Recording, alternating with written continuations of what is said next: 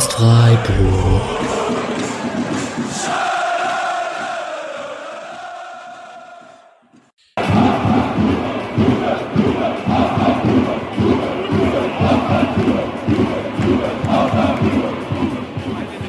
Dann hallo und herzlich willkommen zur 184. Episode des Podcasts Freiburg und es ist eine Zweierrunde. Ich sage erstmal Hallo Julian, bevor ich über die Themen spreche.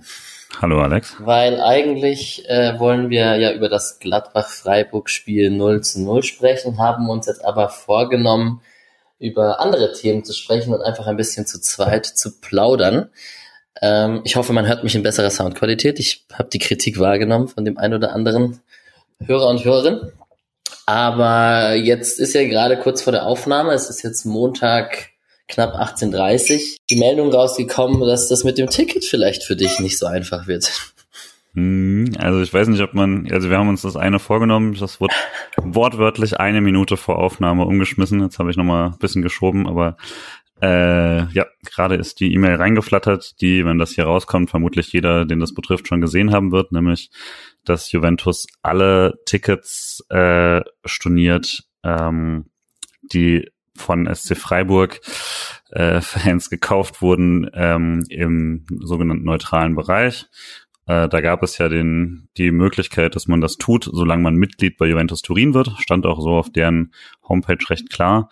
Und ähm, ja, das wurde jetzt im Nachhinein wurden die AGBs des Verkaufs geändert. Dann muss man nämlich Inhalt, äh, muss man äh, Besitzer einer Juventus Card sein, um das zu tun. Das ist natürlich niemand. Ähm, weil das wird nicht rechtzeitig da sein. Und das verschicken sie jetzt natürlich auch nicht, sind ja nicht blöd. Und dementsprechend äh, sieht es jetzt nach aktuellem Stand so aus, dass anstatt den knapp 4000 Freiburgern dann Anführungszeichen nur die 2000 Freiburger, die sich die Tickets über den ähm, Gästeblock geholt haben oder bekommen haben, äh, mitfahren werden. Und da ich auch bei den 2000 bin, die jetzt gecancelt wurden, äh, wird das jetzt eine interessante Aufnahme mit wechselhafter Laune ah, keine Ahnung. Also ich, für mich jetzt erstmal, ich warte jetzt mal, was bis morgen rauskommt. Ähm, Nordtribüne ist ja so der, der, äh, einer der Sprechrohr-Accounts der Fanszene ist, hatte gesagt, dass der SC dann morgen nochmal spricht. Der SC hat aber gleichzeitig ein Statement rausgegeben, was relativ final klingt. Ähm, ich mache mir jetzt nicht allzu viel Hoffnungen, dass das noch hinhaut, aber ich, ja, mal schauen. Vielleicht wird's ja doch noch was hart auf jeden Fall. Krasse, krasse Drecksaktion von Juventus, ja. weil, also nach dem Verkauf das noch zu ändern, nachdem sich Leute unter dieser Bedingung für 40 Euro eine Mitgliedschaft gekauft haben, die man jetzt natürlich nicht wieder los wird, weil die wird nicht mitstorniert, ähm, ist schon einfach offener Diebstahl. Ich hatte so ein bisschen befürchtet, oder ich hatte es sehr befürchtet, weil äh, das halt sich sehr genau deckt mit den Erfahrungen, die ähm, viele Fans in Italien gemacht haben in den letzten Jahrzehnten, aber auch in den letzten Jahren nochmal mehr. Äh, Frankfurt hatte ein Auswärtsspiel in Rom, mhm. äh, wo auch schon sehr, sehr viele Leute nicht reinkamen ähm, und da auch sich ständig quasi die Bedingungen geändert haben und so. Und ähm, ja, Italien da leider extrem restriktiv. Was geht auch anders? Also wenn man nochmal Frankfurt als Beispiel nimmt, die waren ja nochmal, oh, ich weiß gar nicht mehr, bei Mailand dann, glaube ich. Äh, und Mailand hat denen dann einfach 15.000 Tickets gegeben. So viel sind jetzt im neuen Juventus-Stadion nicht frei, aber ähm, es ist schon eine sehr bewusste Aktion, um einfach abzufacken, weil es hat natürlich keine äh, Sicherheitsbedenken, die man nicht ausräumen kann mit weiteren Ordnern oder so um diesen Block herum. Von daher richtig schmutzige Aktion. Ja, ich habe mit Mirko, besagter Frankfurt-Fan von mir, auch über Lazio, Neapel, Inter und so gesprochen, wie seine Italien-Erfahrungen und so waren. Ähm, gleichzeitig äh, habe ich natürlich auch mit Barca über ihn gesprochen hm. und er deutet das aber auch ein bisschen so, als ob äh, der Gegner uns ernst nimmt und die Schiss haben, dass da doch am Ende zu viele sind. Ähm, sowas, was zum Beispiel Barca bei Frankfurt ja nicht hatte, die haben ja einfach gedacht, ja, sollen sie halt machen, profitieren wir auch noch von. Barca selbst ging es auch nicht so gut und dann ähm, wir kommen eh weiter gegen Frankfurt, so nach dem Motto. Und so scheint es, also wenn man das jetzt im übertragenen Sinn aufs Sportliche übertragen möchte, dann ähm, haben Sie vielleicht Respekt vor uns? Hilft uns das? Das hilft dir jetzt halt nichts. Nö, gar nicht. Aber äh, ist ja auch noch eigentlich nur noch schlimmer, weil das natürlich dann auch die Chancen fürs Spiel schmälert. Aber jetzt wird's schön äh, aufgehitzt. Ja. So, wir War haben. Ja. Und apropos an der Stelle auch nochmal Danke an Christoph Schlimpert, der auf Twitter den Clip aus Gladbach mit dem Juve Juve Wafan Kulo Gesang äh, bereitgestellt hat. Hat mir heute sehr gut getan. Genau, wir haben gewitzelt, dass wenn wir zu zweit aufnehmen, dass ja dann haben wir die Chance, mal eine kürzere Folge aufzunehmen und immer wenn wir das sagen, wird's am Ende, wahrscheinlich wird's Überlänge. Ähm, wir können ja kurz bei Juventus vielleicht noch ganz kurz bleiben, weil wir sprechen ja auch nachher noch drüber ganz am Ende, weil es der Ausblick dann ist. Aber ähm, was bedeutet es denn? Also du wirst wahrscheinlich, wenn du nicht runterfährst, es gibt ja, der SC hat gleichzeitig auch gerade vor wenigen Stunden für uns jetzt gerade auch publiziert. Es wird ein Public Viewing geben in Freiburg. Die werden vor die, vor welche Tribüne stellen sie denn? Vor die Osttribüne haben sie, glaube ich, gesagt. Ähm, nicht so geschaut. werden sie eine Großleinwand hinstellen und dann werden sie wenigstens den Freiburger Fans ermöglichen, da zusammen zu schauen. Wir hatten in der Gruppe gemischte äh, Gefühle für Public Viewing. Ich glaube, wir beide sind beides eher Befürworter, weil es einfach eine coole Sache ist für die, die das Gemeinschaft schauen wollen. Ja, also ich würde es nie, natürlich würde ja niemand bevorzugen, aber auf jeden Fall ja. cooler als zu Hause. Ich glaube aber jetzt für mich würde ich jetzt nicht aus Frankfurt fürs Public Viewing anreisen. Ja. Das wäre dann doch zu viel. Zumindest für jetzt ein äh, Achtelfinale. Wenn sie mich sperren, weil ich so durchdrehe weil, gegen Juventus Turin und ich äh, Stadionverbot fürs Finale in Budapest habe, dann gucke ich vielleicht auch im Public Viewing. Ja, äh, das wird für mich aus Berlin logischerweise ähnlich sein. Wenn ich es noch nicht mal nach Juventus schaffe, werde ich es auch nicht zum Public Viewing nach Freiburg schaffen. Zum Rückspiel vielleicht Freiburg, wenn sich da noch was Spontanes ergibt. Das ist erst das letzte Wort noch nicht ganz gesprochen. Aber an alle Berliner Zuhörer, Zuhörerinnen, äh, Tante Kete, Donnerstag, it is. You will see me there. Ähm, genau. Da war ich auch gegen Leverkusen übrigens. Ähm, und das ist einer der Gesprächspunkte, die wir haben. Ich habe ein paar Themen bei uns aufgeschrieben. Jetzt warst du da auch gegen Gladbach? Ja. Da war ich auch gegen Gladbach. und ähm, es wurde ja recht hitzig bei uns in der WhatsApp-Gruppe. Darauf werden wir gleich zu sprechen kommen. Ähm, aber dann haben wir ja heute eigentlich alles, alle Grundlagen gelegt für mehr Kontroverse im Spotcast, weil das hatten wir ja früher immer gesagt, wie doof das ist, wenn wir alle gleicher Meinung sind. Du bist ein bisschen angepisst und ich bin noch ein bisschen angepisst vom Wochenende. Ist doch super. Ist doch Wunderbar. Ein paar Themen, die ich sonst noch habe. Wir haben, Leki und Saya haben ihren Vertrag verlängert. Das kam gerade raus. Ähm, vielleicht behandeln wir es ganz kurz, dann ist es eigentlich auch abgehackt. Ähm, gute Nachricht für den SC, Kontinuität. Ich glaube, es gibt wenig an den beiden auszustehen oder, oder zu kritisieren in den letzten Jahren. Die haben, der SC hat es veröffentlicht auf seiner Seite, äh, großen Anteil daran, an dem, an der Entwicklung des SCs in den letzten Jahren. Ähm, bei Leki, ich zitiere mal Patrick, hat er es nicht so 100%ig gedacht, dass das so easy und einfach vollzogen wird wie bei Saya. Aber genau, also Aufsichtsratsvorsitzender Dr. Heinrich Breit hat gesagt, die sind maßgeblich daran beteiligt und so man ist froh, dass man mit denen verlängert hat. Also ich glaube, dem gibt es auch deinerseits gar nicht mal so groß viel hinzuzufügen. Ja, cool. Ich hätte mal, wenn jetzt noch Hattenbach nochmal dazu kommt, dann guter Job. Ja, nicht schlecht. So.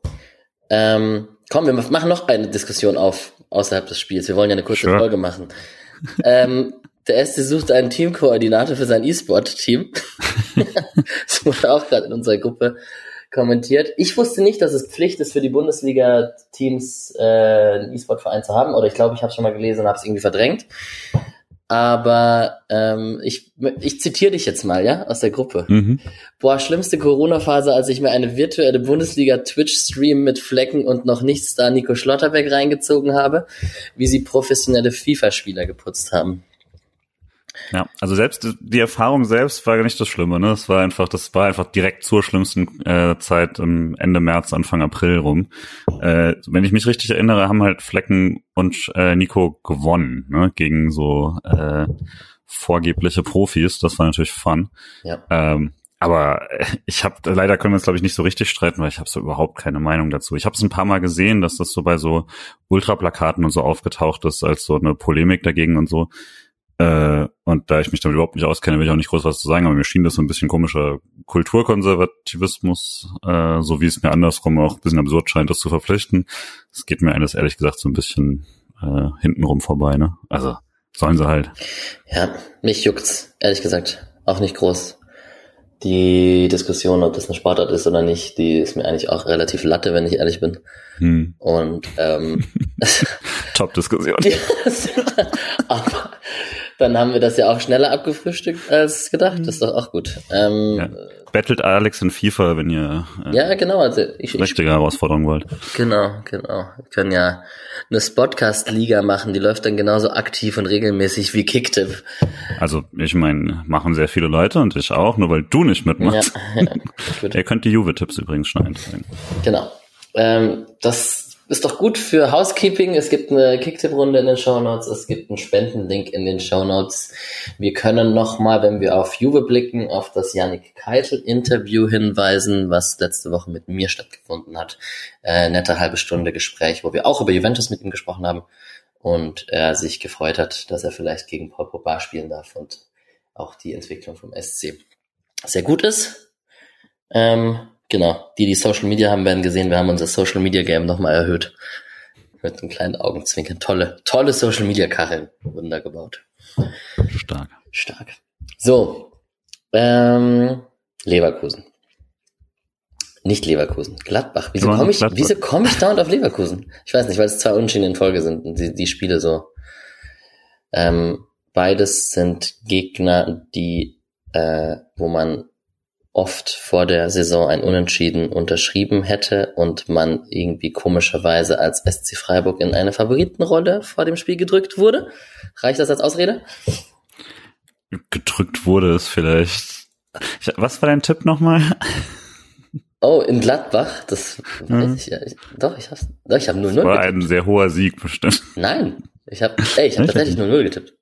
Krass, okay, dann zähle ich natürlich zurück. Was für ein Fail. Ach. Julian, Patrick jeweils 1 zu 2, Mischa, also nee, den habe ich dir reingedrückt, den 1 zu 2 Tipp. Ja. Ähm, Mischa 1 zu 1 und ich 0 zu 0. okay. Experte, Konnetzen. so. Ähm, Gladbach. Äh, Streich hat gesagt in der Pressekonferenz nach dem Spiel, die habe ich mir gerade noch angehört, bevor wir aufgenommen haben, hatte ja Zeit durch eine Ticketverzögerung ähm, dass für ihn ein Auswärtsspiel in Gladbach immer ein Highlight bleiben wird und ähm, egal, ob man gegen Juventus am Donnerstag danach spielt, ähm, für ihn das einfach, äh, das gehört sich nicht, da keinen Fokus auf Gladbach zu haben und das war ja auch irgendwie klar, dass da nicht groß rotiert wird oder dass man den Gegner nicht so ernst nimmt und so. Ähm, wir können, ich kann kurz zur Aufstellung gehen und die einmal durchgehen und am interessantesten ist vielleicht, dass Tobias Sippe bei Gladbach im Tor stand. Omlin nicht fit und Olschowski ist, glaube ich, der zweite Keeper sonst auch nicht fit oder so. Hm. Und es gab zwischendurch ja noch das Gerücht, dass selbst Sippel nicht fit wird und man gegen irgendwie jemanden spielt, der noch nie, eine, äh, noch nie ein Profispiel gehabt hat. Ich muss sagen, es ist vermutlich komplett äh, anekdotale Evidenz oder so, oder wie das heißt, aber, äh, aber ich bin sehr sicher, dass immer wenn wir gegen Backup spielen, ist er auf einmal besser als als man hätte erwarten dürfen. Also mhm. ich, irgendwie ist es nie gut, wenn wir wenn wir mal äh, der Stammtorhüter fällt aus und wenn bei uns äh, Flecken nicht da war, dann hat man das gemerkt letzte Saison. muss man. Es war das jetzt Upov-Kritik, sollen wir schon wieder streiten? Das keine Kritik, das war eine ja. Feststellung. Ja, okay. Wir haben Benzebaini, Elvedi, Itakura und Scully in der Viererkette. Wir haben Kramer, Kone und Lars Stindl im Mittelfeld und Plea, Hofmann und Tyram in der Sturmreihe, wenn man das so anordnen möchte. 4-2-3-1, 4-3-3. Ähm, laut Kommentator Tyram, ich vertraue dem jetzt einfach mal blind, aber ich habe es nicht mehr geprüft, aber es wird schon stimmen. Tyram und Scully reingekommen, Wolf und Leiner raus in dem Spiel im Vergleich zum Spiel davor. Und eigentlich wäre die Frage ja jetzt, wie so oft, wie kann Gladbach mit so einer Mannschaft so weit unten stehen und so wenig Punkte haben? Was würdest du denn da sagen? Umbruch. Boah, also Umbruch lasse ich irgendwann auch nicht mehr zählen. Ne? Mhm. Also ist ja jetzt auch nicht so, dass das, dass die jetzt so, ist jetzt nicht so, dass es eine völlig neue Mannschaft ist oder so. Also, I don't know. Ähm, ich hätte mir tatsächlich auch mehr äh, Schritt nach vorne oder sogar insoweit Schritt zurück zu so einem äh, Favre äh, Gladbach gewünscht, einfach weil die auch relativ fun waren. Aber ja, also ich habe von den Sachen, die ich gesehen habe, war ich auch immer überrascht, weil es halt entweder aussah wie eine Mannschaft, die viel weiter oben stehen müsste, oder eine Mannschaft, die völlig, völlig koordinationslos ist, je nach Spiel. Äh, fehlende Konstanz ist eigentlich nach jetzt äh, zwei Dritteln der Saison nicht mehr so ganz äh, erklärbar für mich mit äh, neuen, neuem Trainer, einigen neuen Spielern. Und ohne internationales Geschäft, also auch mit mehr Trainingszeiten. Das ist ja auch immer so ein Thema beim SC Freiburg Christian Streich, dass er sagt, wenn man dann international und viele englische Wochen hat, dann wird halt kaum mehr trainiert. Die Ausrede zählt ja dann eigentlich auch nicht. Ähm, ja, und genau, also wir haben in der Tante Kete mit meinen Freiburger Kollegen länger drüber gesprochen, dass, oder das scheint halt ja auch ein offenes Geheimnis zu sein, dass so Spieler wie Tyram und Plea und, keine Ahnung, Kone und Benzebaini vielleicht schon irgendwie im Kopf weg sind oder gefühlt weg möchten oder für den nächsten Schritt machen möchten, auch so mit Tyram und mit Frankreich bei der WM und so weiter und so fort. Da, da werden auch sicherlich Angebote auf dem Tisch liegen und halt ein Lars Stindl und ein Christoph Kramer auch nicht mehr jünger werden. Ähm, ja, vielleicht ist es darin begründet und das ist spannend, wenn man mal auf Freiburg schaut, wo der Altersschnitt ja auch steigt in den letzten Jahren, wenn, weil die Höflers und Günthers und Grifus ja auch und Höhler und so, die spielen natürlich auch, wenn die Länge da sind, werden sie auch älter, ist ja klar. ja, kann man so analysieren. Äh, und sie haben natürlich eben äh, mit Matze Ginter auch einen positiven Einfluss Aha, verloren, ne? Sehr gut. Matze Ginter weg, Jan Sommer weg, der auch über lange, lange, lange Zeit da einen Einfluss bestimmt hat, auch aus dem Tor heraus. Ja, ähm, die werden, also gefühlt jetzt auch nach der Pressekonferenz, die ging echt 20 Minuten, also die Pressekonferenz nach dem Spiel und Fark hat auch echt viel Redeanteil und dann ging es auch viel um Schiri und Benzemaini und so weiter und so fort. Aber Gefühl hatte ich jetzt nicht bei ihm, äh, also es hat sich nicht so für mich angefühlt, dass der ähm, jetzt locker im Trainerstuhl sitzt oder dass da irgendwie die Gefahr besteht. Ich glaube, die zieht die Saison mit dem durch, werden die Klasse halten und werden dann nochmal in die nächste Saison mit ihm gehen und auch dann wahrscheinlich mit ein bisschen Umbruch und mit ein bisschen anderen Spielern etc. So ist jetzt meine Interpretation. Wenn die jetzt die nächsten fünf Spiele verlieren, ist er wahrscheinlich raus, aber. Aber das ist ja überall, ne? genau. außer jetzt bei uns. Voll. Ja, und dann würde ich auf die SC-Aufstellung kommen. Und äh, wir haben eine Dreierkette mit Sedia hinten drin, nicht Kübler. Also Sedia Ginter hat. Mark Flecken muss man nicht erwähnen. Kübler und Günther auf den Schienenpositionen. Und dann war es aber eher eine 5-3-2, also ein Mittelfeld aus Eggestein, Höfler und Grifo mit, mit zwei Spitzen vorne drin, mit Lukas Höhler. Ich weiß nicht, wie es dir ging oder wie du das Spiel verfolgt hast, kannst du ja auch erwähnen. Ich habe das also direkt erkannt an Schallais Positionierung einfach, weil der nicht irgendwo auf der rechten Seite rumgetanzt ist, sondern weil es schon eine klare Doppelspitze mit Lukas Höhler war. Ja. Ja, und ich konnte, also ich dachte kurz, dann ah, hat er mit Grifo rotiert oder so, was sie ja manchmal äh, machen, wenn je nach Situation oder so. Aber da dann Grifo auch trotzdem noch auf der äh, Seite war, halt dann zentraler und so. Ähm, ja, war das, glaube ich, schon relativ klar. Was sie trotzdem ja viel gemacht haben, dadurch, dass ja dann ähm, Höfler sich trotzdem in diesen Dreieraufbau fallen lässt und so, dass sie äh, dann halt zum Beispiel Ginter ausschieben oder so. Da hattest du schon, also ich hatte den Eindruck, dass ich es sehr schwer hatte, irgendwie klar zu machen, was eine Idee ist. Und vielleicht lag es halt auch daran, dass nicht so richtig gegriffen hat, aber es war, ich fand schon, dass da sehr, sehr viele ähm, Ideen raus, raus äh, ausgepackt wurden. Patrick hat aber auch zu Recht darauf hingewiesen, eben, dass es immer wieder in dieser 3-5-2, äh, wenn man es so mit bezeichnen möchte, ähm, Formation so ist, dass es da scheinbar sehr viele Variationsmöglichkeiten gibt, aber man nicht so richtig eingespielt wirkt mit irgendeiner davon. Das fand ich so in der ersten, also fand ich zumindest auch, war auch so mein Gedanke, dass ich nie ganz unterscheiden konnte, was jetzt gerade cool ist und, äh, und gerade nur eine zufällig nicht geklappt hat oder was einfach so ein bisschen fruchtlos ist. Ja, es geht mir ähnlich. Ich fand's ganz cool zu beobachten, aber ich bin ja auch der Optimist von uns, das werden wir nachher thematisieren, ähm, dass zum Beispiel dann in dem Aufbauspiel, wenn Cedia und Dean hat in diesen Innenverteidigerpositionen, wenn das Ginter auch wirklich krass ins Mittelfeld geschoben ist. Mhm. Ähm, es gibt irgendwann eine Chance in der zweiten Halbzeit, wo ich glaube, Schalay am Ende mit einem Linksschuss vorbeischießt, da ist Ginter davor mit einem geblockten Schuss und da sieht man halt auch durch eine höhere Positionierung ist er überhaupt da, weil man das halt gemacht hat davor. Ähm, sonst würde der da gar nicht erst stehen. Ja, ansonsten, Grifos Rolle verändert sich gar nicht so sehr dadurch, weil der eh überall da im Mittelfeld rumrennt und ob der jetzt da auf dem Papier im, auf dem Dreier-Mittelfeld steht oder irgendwie eher links außen steht, ist wahrscheinlich gar nicht so, also ist gar nicht so erheblich, weil da seine Rolle eh sehr frei interpretiert. Ja. Grigoric ist ausgefallen, das ist vielleicht noch erwähnenswert, auch weil er mit einer Mandelentzündung, Halsentzündung, whatever, so hat Streich, also Streich hat was vom Hals erzählt, ich habe irgendwo auf Social Media was von Mandeln gelesen, dass er äh, deswegen ausgefallen ist, schon leicht Sport gemacht hat und da wird es natürlich sicherlich interessant, wie fit und ob überhaupt er für Juventus wird, ähm, weil der natürlich auch fehlen wird. Klar, der spielt ja eine gute Saison. Mm, vielleicht noch dazu, Streich hat gesagt, er nimmt alle mit, die laufen können. Ähm, er lässt keinen zu Hause, also da werden alle aus dem Profikader einfach mitreisen, weil er will sich nicht von irgendeinem Spieler anhören müssen in 15 Jahren, dass er nicht bei diesem Spiel dabei sein durfte. Das fand ich ziemlich cool. Also ja, das gefällt mir. Das gefällt mir auch. Ähm, ja, genau. Ansonsten Gregoritsch, dass wir hoffen, dass er fit wird, scheint jetzt ziemlich klar zu sein. Ich meine, auch glaube gerade so ein Spiel ist das halt echt eine äh, Option, die sonst niemand im Kader so hat, diese Kopfballstärke. Das, das, wenn das fehlt, wäre schon sehr bitter. Deswegen bin ich mir absolut sicher, dass er auf jeden Fall, wenn es irgendwie gesundheitlich geht, zumindest seinen äh, Einsatz dann für lange Bälle kurz vor Schluss oder sowas äh, kriegt, wenn es nicht der ganz lange ist, für ähm, quasi schon im Spielaufbau viel ablegen und so. Aber da wollen doch alle romantischen SC-Fans, dass Nils Petersen den am Ende einköpft. Ich glaube, das muss man sich fürs äh, Rückspiel dann in Freiburg aufheben. Ne? Oh. Äh, wo er ihn dramatisch kurz verschlossen. Wie nice war der kleine Videozusammenschnitt heute Morgen von Juve gegen Freiburg 4 zu 3? Die ja. Twitter-User werden wissen, wovon wir reden. Mit dem, äh, mit dem Tor von Gregoritsch gegen Pauli, äh, St. Pauli. Ja. Äh, ähm, ja, das war sehr, sehr geil. Das war, hab schon viel, hat sehr viel Bock gemacht. Jetzt habe ich natürlich gerade gemischte Gefühle bei diesem ah, Spiel ja. gegen Juve, aber ja, ja, ja. Okay.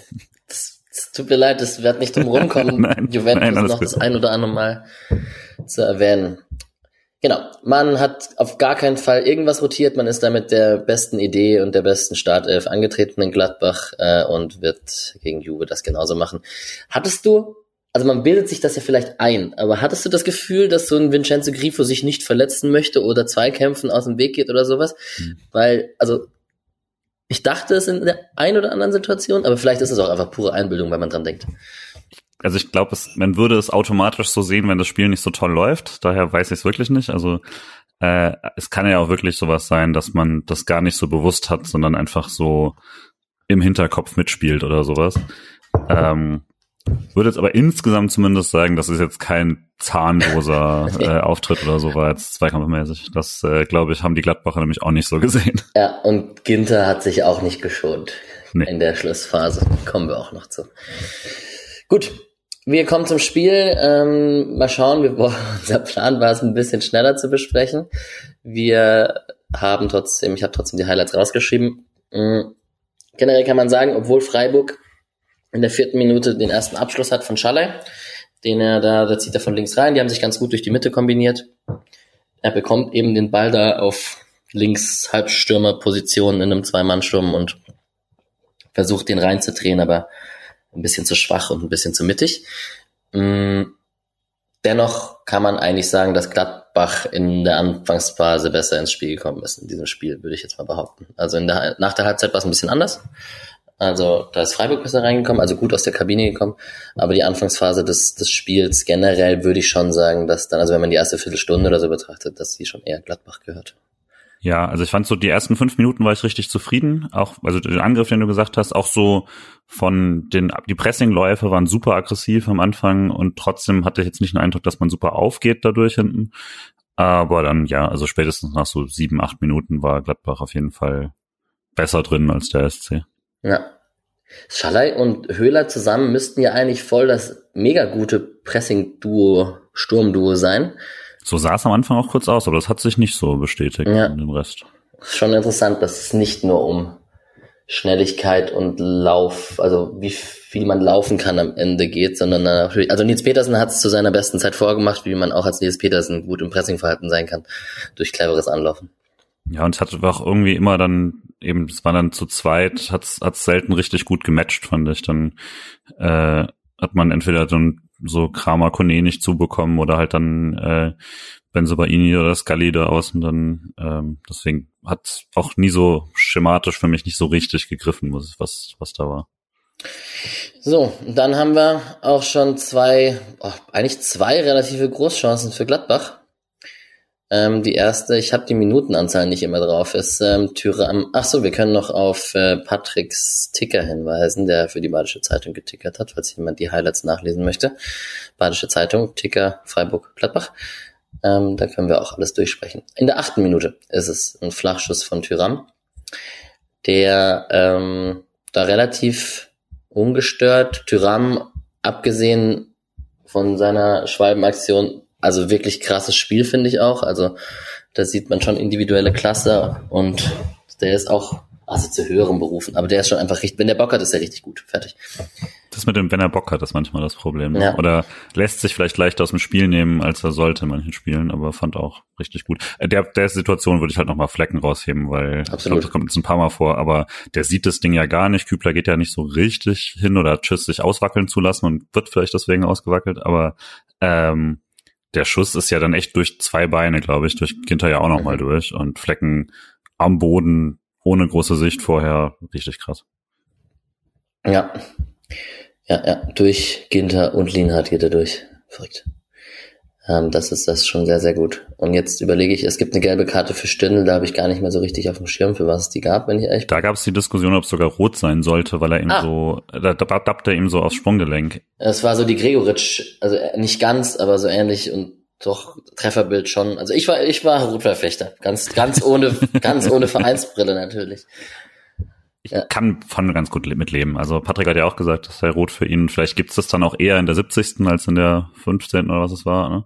Aber ich, also es war wirklich gar keine Absicht und der trifft ihn aber halt richtig eklig. Ähm, das, ich vermute mal, es wird jetzt nicht gelb geben vom VAR, wenn du ursprünglich rot gibst. So rum würde ich vielleicht sagen. Aber äh, ist schon okay für mich, das nicht so früh zu machen. Ja, das hast du recht. Und das hat Urbo auch erwähnt und der Zeitpunkt des Spiels. Ähm, also wir alle kennen das Dortmund-Spiel, haben das noch im Kopf.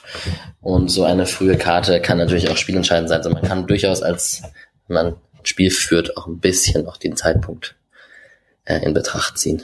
Nicht bei allem, nicht bei klaren Dingern, aber gut. Ist schon okay so. Ähm, 18. Minute ist äh, Tyram bekommt recht zentral vor dem 16er den Ball. Und das ist wirklich zu easy. Ich werde Sedia noch ein paar Mal verteidigen. Sedia kam auch ein paar Mal, äh, hat auch ein bisschen Kritik bekommen bei uns in der Gruppe, was auch okay ist. Ähm, zum Beispiel wegen dieser Aktion, weil er sich da sehr leicht austänzt, auspassen, ausgucken lässt und Tyram halt auf Player durchstecken kann, der dann völlig frei vor Flecken auftaucht. Ja, du darfst Flecken nochmal loben. Ja, also das sind ja die Dinger, ich meine, äh, das ist ja immer so schwierig für mich, weil klar, der schießt da ihn an sozusagen, aber es ist ja wirklich bei Flecken immer krass, dass er maximal breit steht. Also selbst wenn er den besser schießt, ist da halt noch eine ganze Menge Tor, was Flecken auch noch abdeckt in diesem großen Block. Und äh, das halt ohne, dass der Oberkörper irgendwie gebeugt ist oder so, ist einfach ein äh, krass balancierter Torwart bei sowas. Mhm und geduldig, ne? Stürzt sich jetzt nicht raus, macht nicht irgendwie eine Bewegung zum Ball vorher oder so. Klug. Und dann habe ich noch, ja, also diese 1 1 Qualität ist echt krass von Flick. Und dann habe ich noch zwei Chancen in der ersten Halbzeit. Das ist einmal Schalai, der auf Höhler ablegt und Höhler hält mit links Volley drauf. Ähm, was ich daran spannend finde oder warum ich das auch rausgeschrieben habe, außer weil es in den Highlight-Videos vorkommt, ist es, ähm, Jetzt ist auffällig, finde ich, dass Höhler diese Schüsse außerhalb vom Strafraum immer nimmt und sucht. Und das hatte ich so vor seiner Verletzung nicht im Kopf, dass er das dauernd gemacht hat. Und er hat das jetzt schon ein paar Mal diese Saison gemacht. Auch den paar Mal echt gut und satt getroffen. Meistens so ein bisschen zu sehr auf den Torwart, aber gut getroffen. Und eigentlich, ja, dass ich das mag, ist klar, aber eigentlich mag ich das generell er weiß halt auch, wenn er, wenn er den einmal reinrotzt in den Winkel, dann wird das der größte Tag in deinem Leben sein. Und dann seinem Leben, oder?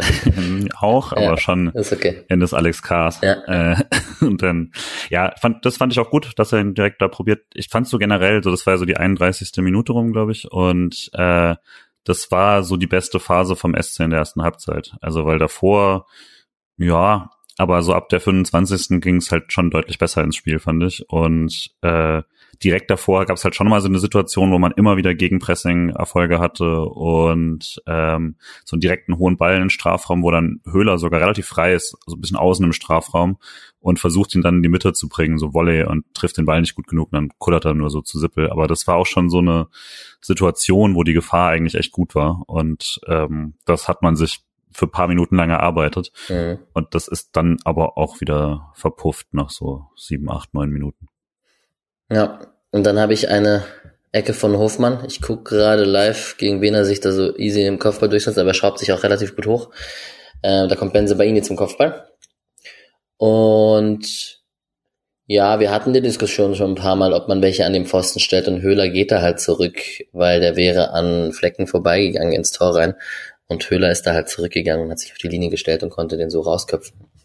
Würde mich interessieren, wie viel davon geplant war oder einfach, weil er keinen Gegenspieler hatte, weil das wirkt jetzt, also ich weiß nicht, der, der ist ja vorher gar nicht da und erst als der Ball dann über ihn fliegt, geht er zurück. Das ist ja eigentlich auch eine ganz coole Variante, weil dann gibst du ihm nicht vorher die Möglichkeit, da schon hinzugehen und sowas und erst als klar ist, dass er, dass, dass er nicht am kurzen Pfosten oder sowas gebraucht wird vom, oder am, am 5-Meter-Raum quasi mhm. gebraucht wird, äh, und quasi nutzlos ist, geht er auf die Linie und ist dann der Held, weil er ihn rettet, weil der hätte genau gepasst natürlich. Ja. Ja, wirkt für mich, ja, hat, ich, wirkt auf mich wie der freie Mann im Fünfer so. Das hatten wir, mhm. glaube ich, letzte Woche im Kreisliga Alex-Style und dass es das immer einen gibt oder oft einen gibt. Und dass er dann halt sieht, dass er relativ knapp runterkommt da am Fünfer. Ja. Stellt er sich wahrscheinlich dahin und ist Gedanken schnell. Ist ja gut. Aber du hast recht, steht sonst erstmal steht keiner am Pfosten. Genau, das ist, also vielleicht ist es ja auch wirklich eine Absprache, dass du sagst, ey, wenn, wenn du nicht gebunden wirst, wenn keiner dich angreift um äh, ja. Richtung kurzer Pfosten 5 Meter Raum, dann gehst du zurück. Oder er hat es einfach spontan gemacht. Das wäre auch. Ich habe eine so lange Liste in meinem Kopf von Fragen, die ich gerne Florian Bruns stellen würde zu den ganzen Freiburg-Sachen, die man da so macht. Ja, vielleicht Spotcast Transparenz. Wir haben auch schon den ein oder anderen Trainer des SC Freiburgs angefragt und das ist momentan eher unwahrscheinlich, dass Trainer sich hier in den Podcast bewegen. Vielleicht möchte man sich da auch nicht zu sehr in die Karten schauen lassen. ist ja klar, dass man einem Trainer eher tieftaktischere Fragen stellt oder sie haben einfach anderes zu tun. Das kann natürlich alles sein. Wir bleiben hartnäckig. Ähm, ja, genau. Und dann war quasi Halbzeit. Und ja, also ich, ich glaube, der Tenor war eher glückliches Unentschieden. Oder man kann mit dem 0 zu 0 zufrieden sein in der Halbzeit. Würdest du aber auch unterschreiben, oder? Ja, also, ja. Also ich meine, die Chance zweimal allein vor Flecken und dann noch Benzebaini, der eigentlich schon reinköpft und nur Höhler rettet ihn von der Linie. Und dagegen steht ein Fernschuss von Höhler. Das ist schon eher, eher eindeutig gewesen. Ich glaube, die Expected Goals waren 0,07 zur Halbzeit beim SC. Ja. Ja, ja. War, ging da schon die Diskussion? Ich glaube, wir haben nach dem Spiel am meisten diskutiert über Anspruchshaltung und wie zufrieden man mit der Leistung vom SC ist. Ich glaube, da ging es aber auf jeden Fall schon los. Ähm, es hat in dir schon Rumor. Ja, ähm, ja am, am Beispiel Sedia, der auch echt ein paar gute Aktionen hatte und auch jetzt nicht so schlecht war, fand ich, wie er vielleicht in der einen oder anderen Situation dann aber auch aussah. Und dies kann dann auch noch ausschlaggebend sein, wenn es eine entscheidende Situation ist und da der Gegentor fällt, das ist mir schon klar. Aber es ging so generell das ist ein sehr schlechtes Spiel vom SC und ich habe halt dagegen gebrüllt mit, ihr habt gesagt, ich habe meine zwei, drei Weizen getrunken, aber ich habe halt gemotzt, so, hey Leute, wir spielen immer noch in Gladbach und wir spielen Donnerstag in Turin und keine Ahnung, ähm, man darf und soll schon auch kritisch sein, aber ich fand es jetzt nicht so schlecht und man hatte eine taktische Idee und man wollte was umsetzen und irgendwie, ich fand jetzt nicht, dass da gar nichts geklappt hat und ja, man hat glücklich 0-0 gehabt, aber es war eben auch 0-0. Man lag jetzt nicht 2-0 hinten oder sowas. Und da habe ich es mir nicht nehmen lassen, ein bisschen zurückzumaulen. Ähm, was dann darin mündete, dass ich gesagt habe, hey, Leute, wenn ihr euch nicht alle rafft in eurer scheiß Anspruchshaltung, dann könnt ihr die Aufnahmen ohne mich machen. Bisschen trotzig, ja, das mag sein. Aber ähm, nichtsdestotrotz kann man ja mal generell über Anspruchshaltung sprechen. Das wird bestimmt am Ende der Saison mal ein Thema. Oder ob das jetzt SC spielt halt gut seit ein paar Jahren. Ja, aber ich meine, gleichzeitig ist es, ich, was ich dann halt zu meiner Verteidigung sagen würde, wenn man von dir immer wieder auch sagt, das Ziel ist Platz vier, dann ist es natürlich schwer zu sagen, naja, klar unterlegen sein in Gladbach ist voll okay.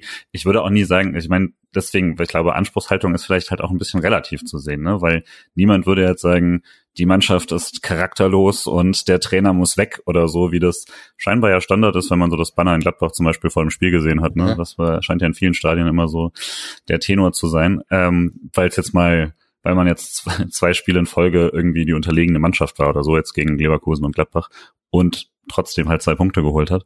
Ähm, ich würde nur einfach sagen, es war halt kein gutes Spiel und dann würde ich das auch so sehen, äh, ohne dass es jetzt am Ergebnis allein gemessen wird, weil ich halt gesagt hätte, eigentlich hätte man zu hinten liegen sollen, so von, von der fairen Chancenverteilung sozusagen.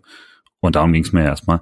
Ich glaube nicht, dass der, äh, das jetzt dass man schon ein gigantisches Problem damit hat. Ich habe allerdings nach dem Spiel dann auch einige gesehen, die vielleicht äh, mir dann widersprechen, also meiner These widersprechen würden, weil es dann auch schon viel darum ging, ähm, also nicht blutleer oder sowas. Das halte ich jetzt auch für massiv übertrieben. Man darf auch mal zwei, drei, vier Spiele nicht so gut sein und der SC fand ich jetzt in der Rückrunde paar Mal nicht so gut und trotzdem mhm. gewonnen und äh, trotzdem die bessere Mannschaft gewesen, ohne richtig gut gewesen zu sein. Hatte Patrick ja, sorry, hatte Patrick ja auch gesagt, dass man mal Phasen haben kann als Team, wo es nicht läuft und wenn der SC da nicht verliert, ist das ja gut. Genau, und das, das würde ich halt schon äh, auch immer noch voll so unterschreiben. Also das ist auch okay, dass man jetzt mal, dass jetzt äh, eine Halbzeit dann nicht so toll aussieht. Hätte mir dann halt, äh, hab mir dann gewünscht, dass man besser antwortet und ich würde sagen, das hat man ja dann zu Beginn der zweiten Halbzeit voll gemacht. Da hast du mir voll die Brücke gebaut. Ich wollte aber noch unbedingt was ah. loswerden. sehr gut eigentlich. Ähm, sehr eingespielt. Ähm, ich wollte sagen, ich glaube gar nicht, dass sich das widerspricht mit, ey, die klatschten wir 4-0 weg, da vor dem Spiel, aber dann einer Mannschaft zu verzeihen, wenn es nicht so gut ist, wenn man irgendwie nicht, also vielleicht hake ich so Spiele einfach auch anders besser ab als manch anderes, siehe Pokalfinale zum Beispiel um mal so ein Thema zu sagen. Aber es ist ja, ist ja interessant. Ich glaube, unterschiedliche Menschen gehen einfach mit manchen Sachen unterschiedlich um. So ist es einfach, glaube ich, am einfachsten. Ja. Und vielleicht ist es halt auch wirklich, dass jetzt Kritik dann am Spielerischen nicht verwechselt werden darf mit einer Kritik am Charakterlichen oder sowas, ja, ja. wo ich dann halt auch die Grenze ziehen würde. Und äh, ja. Man wird immer daran gemessen, zu was man imstande ist zu leisten. Sehr gut. So, das hat der SC ganz gut geschafft die Bridge, ähm, nehme ich auf, dass der ist, denn der kam gut aus der zweiten Halbzeit. Das hatten wir übrigens schon thematisiert vor dem Leverkusen-Spiel, weil das die zwei Teams waren irgendwie, die meistens gut aus der Halbzeit kommen. Und also das Streich und Team äh, wohl keine Motivationsprobleme in der Halbzeit haben, sondern eher die richtigen Worte finden. So, das war so ein bisschen der Tenor. In der 49. Minute gab es dann direkt eine Großchance mit Schalai, der den Ball sehr gut trifft. Also Höfler setzt nach, nach einer Flanke und der Ball landet bei Schalay. Und ja, der ist noch leicht abgefälscht und den hält Sippel tatsächlich auch einfach sehr, sehr gut, weil Schalay trifft ja noch sehr gut. Ja, pervers geiler Schuss, finde ich. Und ja. wenn sie bei Ini da auch schon so ein bisschen äh, blöd, glaube ich, weil er beschwert er sich die ganze Zeit und macht dadurch die Schussbahn auf, wegen diesem möglichen Foul vorher. Ähm, und ja, da, also wenn er deswegen dann das Tor kassiert, dann, oder gar nicht faul, sondern der, der Schiedsrichter quasi behindert äh, die Gladbacher, aber das ändert ja erstmal daran nichts. Ich weiß sogar gar nicht, war der abgefälscht? Weil ich dachte quasi, der, der wäre einfach eine geile Schussbahn. Mhm. Ähm, ich glaube. Und also kommt auf jeden Fall richtig geil mit so einem Außenrissschuss oder sowas oder so einem Ding und Sippel hält den dann leider fantastisch. Ja. Das wäre so ein Ding, wo ein Backup ihn mal reinlassen darf, finde ich. Jetzt habe ich es in einer Sekunde läuft's bei mir. Du, du, Podcast Zeit gewinnen. Naja, ich glaube, es war jemand dran. Das hat sich gelohnt. Ja. Sehr gut. Wir haben Kone auf Player, wenn ich das richtig sehe, dass ein Schuss vorbeigeht. Ist das richtig? Ich muss kurz überlegen, ob ich richtig bin. Ja. Ähm, Nee, stimmt gar nicht. Wir haben erst noch, noch mal Schalay einen Schuss mit links, der rechts vorbeigeht, nachdem Ginter, dessen Schuss abgeblockt wird, nicht reingeht. Das habe ich mir notiert vorhin. Ähm, das war das, was ich erwähnt hatte mit Ginters hoher Positionierung.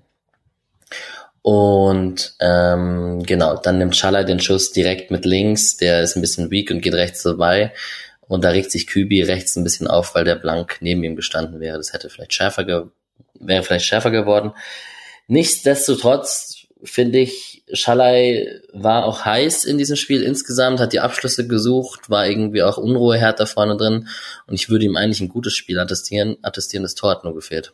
Bin ich voll bei dir. Also ich fand, ich habe das ja wortwörtlich hier mit Schalay hat Bock, auch genau in der Szene dann oder in der Phase.